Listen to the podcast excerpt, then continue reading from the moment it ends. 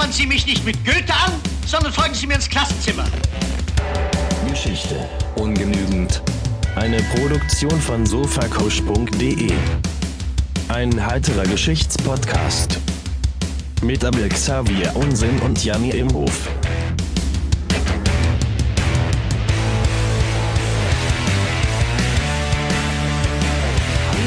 Da also so ein paar, so ein bisschen so viele Name-Dropping gemacht und man weiß, die kennen sich aus. Nach 20 Minuten war ich über dieses klischeehafte und nur angereiste und nichts mit Charakterentwicklung, sondern nur, ich habe das ja alles aufgeschrieben.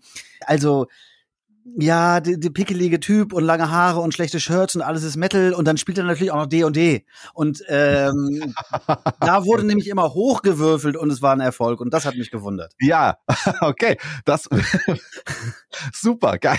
Willkommen zu den mysteriösen, äh, Mysteri. Willkommen zu den Mysteri, Myster egal, zu den geheimnisvollen Sachen aus Dungeons and Dragons fünfte Edition, wo man drüber würfeln Genau. muss. Hallo und herzlich willkommen zu Geschichte ungenügend, dem heiteren wöchentlichen Geschichts- und Popkultur-Podcast mit meinem Gast, Historiker und Aushilfsvideoschiedsrichter Abel Xavier Unsinn. Hallo, Uh, hihu, hallo. wie geht's? Hier geht's gut. Super. Wir haben ja Ferien, Ferien geht's immer gut. Ah ja, oh, Ferien, toll. Wie lange bist du noch, äh, wie lange bist du noch? Eine ganze, eine ganze Woche noch. Eine ganze Woche. Bei mir ist erst wieder um Himmelfahrt eine Woche frei, weil Ja. Hamburg da die Pfingstferien hat. Wir, wir nehmen das da nicht so genau mit dem Kalender und dem Kirchenjahr. Ja. ähm, Ostern, was ist das schon? die Osterferien hatten wir schon im März. Ja, ja, nee, die heißen Skiferien. Habe ich, da- hab ich da schon hier, im- hab ich hier schon einen Podcast drüber gerantet? Granted, es ist doch Ja. total ein sachgemäßer Begriff, weil die reichen Hamburger fahren alle Ski. Aber ich finde es nicht gut. So, egal. mein Name ist Janne Imhoff und was wir hier im wöchentlichen Wechsel machen, ist, dass ich eine längere und so wie heute eine kürzere Episode aus der Weltgeschichte vorbereite. Und Abel Xavier Unsinn ist unvorbereitet, muss aber trotzdem immer in drei Sätzen große historische Zusammenhänge erklären. Ja. Und meistens macht er das total gut. Und äh, zum Ende der Folgen sprechen wir oft noch darüber, wie und wo sich das ganze Thema in der Alltags- und Popkultur wiederfindet. Und diese Referenzen haben wir in unseren Playlists auf Spotify und YouTube zu finden unter Geschichte ungenügend oder in den Show Notes. Da findet ihr auch einen Link zu buymeacoffee.com. Das ist unser Koffeinspenden-Link, um die Show werbe- und sponsorenfrei zu halten. Und äh, heute habe ich mir von der süßen Podcast-Kohle eine Büchse Sunny Soda gekauft mit Ah. Koffein und äh, ja, nicht, wie gesagt, das nicht essentiellen oder essentiellen Aminosäuren, Quatsch, keine Ahnung. Und das schmeckt dann wie Your Basic Energy Drink. Hm. Nee, das schmeckt wie so eine billige Limo. Ah, ja, das ist, ja, okay. Und nicht genau definiert ist, was jetzt, welche Frucht das sein soll. verstehe, Fruit verstehe. Punch. Schrecklich. Ja. Unsere kurzen Folgen heißen ja auch äh, Fußnote, weil wir Historiker sind und Fußnoten das wichtigste äh, Handwerkszeug eines Historikers ist.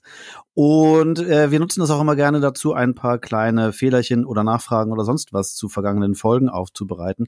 Und meine umfangreiche eineinhalbminütige Spotify-Recherche hat ergeben, dass es keine Rockabilly-Band namens The Mummies gibt.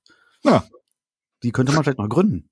Thanks, but no thanks. Aber wenn ihr da draußen eine Rockabilly-Band seid, die den Podcast sponsern möchte, sagt uns Bescheid auf unseren Social-Media-Links. Willst du die kurz noch vorlesen? Äh, wir können, sind unter Twitter erreichbar unter Hashtag ungenugend.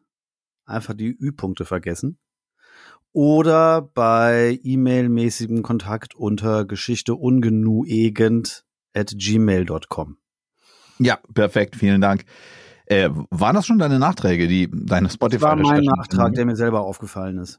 Okay, cool. Ich habe noch zwei, ich habe zwei Sachen. Ähm, du hattest ja schon gesagt, wir machen immer ein paar Ergänzungen. Und äh, wir haben eine Zuschrift bekommen von Ah. unserer Hörerin A. aus H. Und sie dankt uns für den Hinweis auf die hervorragende Karel Gott-Version von Paint It Black, Ah. Rot und Schwarz. Und ich erinnere mich leider gar nicht mehr und ich habe es auch nicht mehr nachgeguckt, in welcher Folge das war. Hm, war schon ein bisschen her. Und dann gab es aber gleichzeitig ihrerseits nochmal die Empfehlung, wo wir schon bei den Stones sind, ich zitiere, kann ich dir zur Erheiterung nahelegen, auf Spotify nach Under the Boardwalk zu suchen, ein Song der Drifters, der schon kurz nach der Entstehung von den Stones gecovert wurde. Äußerst amüsant wird es, wenn man feststellt, wie viele Coverversionen es gibt. Ich sage nur Bruce Willis. Ja, Oh, ja Ja, er muss wohl auch mal was gecovert haben. schön. Ja. Packen wir in die Playlist. Packen wir. Und dann muss ich nochmal wieder kurz über einen unserer Lieblingspodcasts reden. Ja. Nämlich letzte Woche haben wir eine Folge über Mumien veröffentlicht und da auch über geriebene Mumie als Mu- Mumienpulver ausgiebig und eklig drüber gesprochen. Und am selben Tag, letzten Dienstag, ist eine Folge von Behind the Bastards in einer Folge über Reality V erschienen. Ja. Und er scherzt mit seinem Gegenüber auch eine Viertelstunde über Mummy, wie heißt das, Mummy Powder? Nee, irgendwie sowas, sowas in der, in der Richtung. Mummy Sehr Dust, genau. Das heißt im Englischen dann Mummy Dust. Und Ja.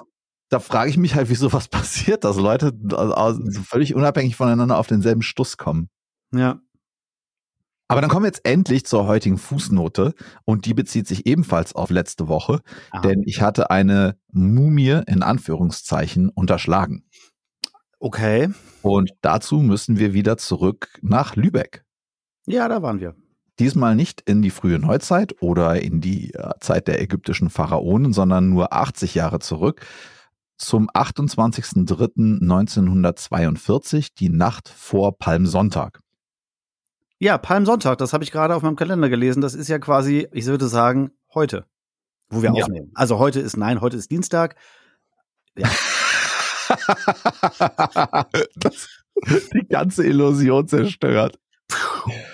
Naja, aber kannst du dir vorstellen, was im Frühling 1942 in Lübeck passiert ist? Äh. Nee, waren die schon, die schon an? Fingen die schon an, 42? Das ging, nämlich an. dann, das ging nämlich dann gerade los, äh, ganz exzellent. Ja, in dieser Nacht wird nämlich die Area Bombing Directive der Royal Air Force angewendet. Mhm. Und das heißt im Endeffekt Angriffe auf Städte, dicht besiedelte zivile Ziele, um die Feindesmoral einzuschränken. Ja. Und diese Angriffe wurden auch Morale Bombings genannt. Ja. Und das Briefing für den Kommandeur der britischen Bomberflotte, Arthur Harris, lautete, It has been decided that the primary objective of your operations should be focused on the morale of the enemy civil population and in particular the industrial workers. Ist ja auch geil, dass du willst halt mö- möglichst viele Zivilisten umbringen und nennst das, die Moral wird gebrochen. da wird ja praktisch was ganz anderes gebrochen als die Moral. Ja. Ah, ja. Ähm, ja, das ist auch Tagesaktuell ist eine quasi. super Idee, den Leuten, die in ihren Regimen ohnehin jetzt schon irgendwie tendenziell die Gearschten sind, Ja, äh, nämlich sowas wie IndustriearbeiterInnen, denen auch noch Bomben auf den Kopf zu schmeißen, da, damit die auf die Idee kommen, jetzt sind wir aber gegen unser Regime. Das ist ja total schlimm, was da passiert. ja, weil das ja Ähm, auch ja. immer passiert, wenn man von dem Gegner bombardiert wird, dass man dann sagt, man ist für den Gegner. Naja. Aber tatsächlich angefangen hatte das nur ein paar Wochen früher mit Brandbomben auf, das war am 8. 9. März 1942 in Essen, Mhm. mit Angriffen auf die zivile Bevölkerung. Wir hatten ja drüber gesprochen. Die Zechentürme haben sie anscheinend äh, stehen lassen. Ja, Und ähm, die Villa Hügel leider auch. Ne? Das wäre das wär mal ein Ziel gewesen. Oh, kontrovers. Zurück nach Lübeck. Ähm, 200 britische Bomber schmeißen Brandbomben auf die Stadt. Teile der Innenstadt brennen bis auf die Grundmauer nieder. So auch die Häuser in der Alfstraße. Alf, Alfstraße. Ja, nicht verwandt und nicht verschwägert. Und Ah. ähm, wäre das eine Langfolge, würden wir jetzt eine Dreiviertelstunde über die Sitcom Alf mit dem Alien reden. Machen Mhm. wir aber nicht, sondern wir springen jetzt ins Jahr 2021. Oh. Bei Schachtarbeiten wird Mhm. in einem der ehemaligen Keller der Häuser in der Alfstraße, also es war halt verschüttet und dann wurde was anderes rübergebaut und dann wurde jetzt wieder wa- was gebuddelt. Und das ist ja oft so, dass du in egal welchen deutschen Städten, wann immer du irgendwo Tiefbau machst, äh, wird erstmal das Stadtviertel geräumt, weil da noch eine Fliegerbombe liegt. Klar, ja. So, aber dieses Mal wurde keine Fliegerbombe gefunden, sondern ein Hohlraum. Mhm. Und festgehalten in der Zeit ein Kaffeeservice, eine Plattensammlung und ein verkohlter Klumpen, der nach ersten Inanscheinnahme sich als eine vollständige Nusstorte entpuppt. Ja, ja, sehr gut. Ja, ja. Was war geschehen? Offenbar hatten die BewohnerInnen eines Hauses für den Palmsonntag eine schöne Kaffeetafel vorbereitet. Und diese Torte war in der, also im Rahmen des Bombardements, in dieser heißen Luft, in dem Hohlraum, nicht verbrannt, sondern nur verkohlt. Das heißt, die ist vor Ja. direkten Flammen verschont geblieben. Das war jetzt auch keine. Ein Ko- Kokon hat sich da gebastelt. Sozusagen, ja, es war also keine, es war jetzt keine Sahnetorte, die, die hätte dann anders, die hätte dann anders ausgesehen, die wäre weg gewesen, ja. Aber es war ja auch Krieg und da waren vielleicht nicht alle Zutaten da und da war es vielleicht mehr teigig und nussig. Und Mhm. die archäologische Forschung hat das Ding analysiert, zweifelsohne eine Nusstorte Hm, Ja. mit Verzierungen und krokant das volle Programm. Der Norddeutsche Rundfunk hat im Rahmen seiner Recherchen den Lübecker Frank Timo Lange aufgetan und der sagt halt so dessen Familiengeschichte und der Wohnort seiner Familie, das hätte es nahelegen lassen, dass es sich um die Torte seiner Urgroßmutter hätte handeln können. Ich verlinke mal den Bericht. Der Mhm. beschreibt das ganz eindrücklich, ja, wieso die, die Leute diese Erfahrungen haben und wie eben diese Geschichte auch weitergetragen wurde in den Familien. Und dass das auch heute noch den Leuten sehr im Bewusstsein ist, die da zu dem Zeitpunkt in der Stadt gewohnt haben. Ja, also vollständig klären lässt sich das nicht, ob das jetzt die Torte von der Urgroßmutter war, anhand der Plattensammlung auch nicht. Und es gab jetzt nichts Hm. irgendwie, was noch persönliche Dokumente waren.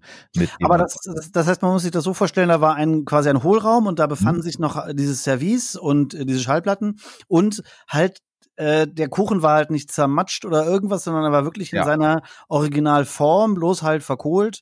War da so ein Kugelhupf oder was auch immer, halt so ein, so ein Kuchenform-Ding. also so ein, ich würde sagen, so ein 28, 30 Zentimeter Durchmesser. ja, Wir, verli wir verlinken das mal zu den da Bildern. Bilder geben, ja. Ja. Ja, aber man sieht, man sieht tatsächlich noch so, so, so eine Art Marzipanröschen oder Hm. sonstige Deko da drauf. Also man kann es halt wirklich, vielleicht nicht auf den ersten, aber so doch auf den zweiten Blick als eine mumifizierte, in Anführungszeichen, Torte, ähm, Nicht schlecht.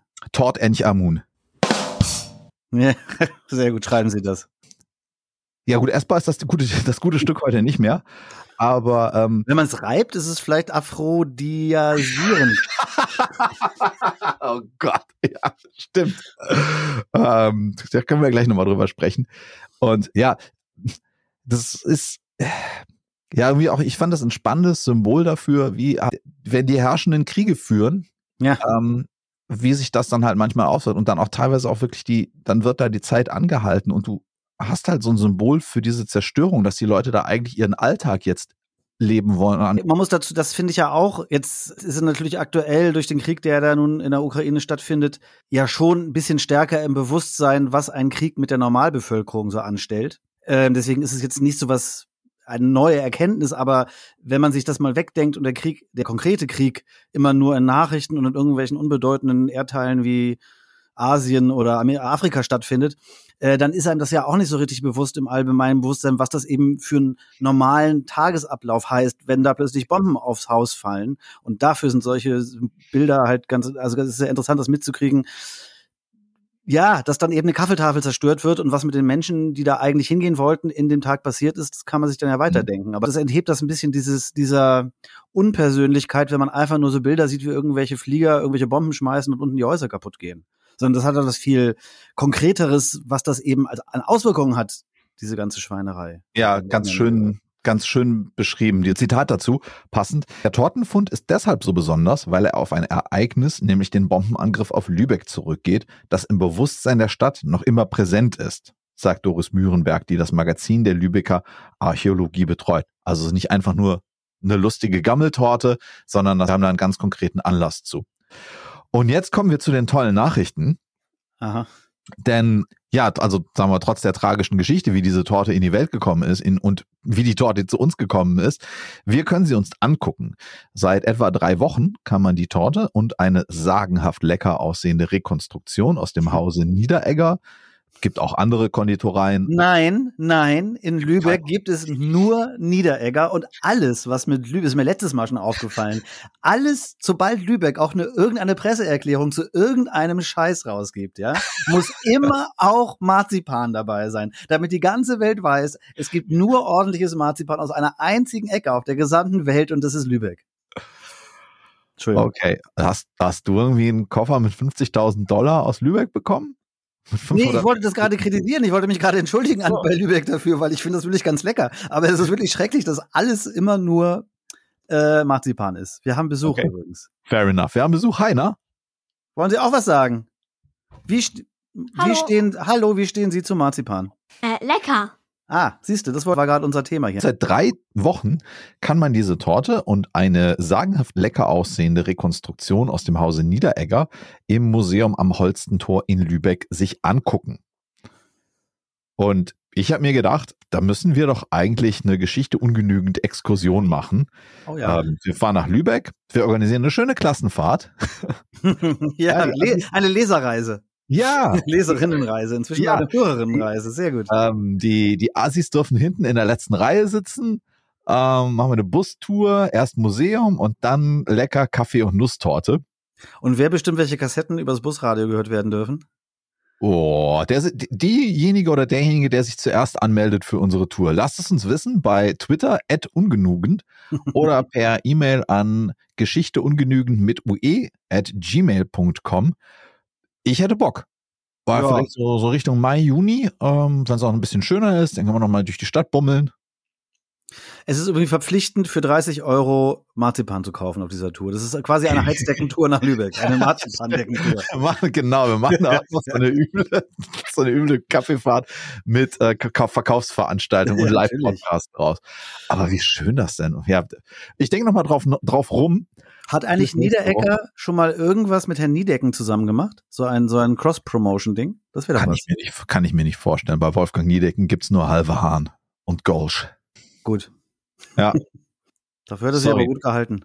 Ja, ja, ich weiß, nein, bestimmt, der ist doch auch bestimmt Vegetarier und Yoga-Man und so weiter und so fort.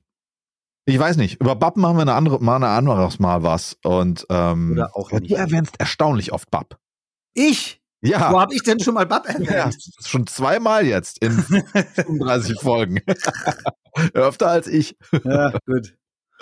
Okay.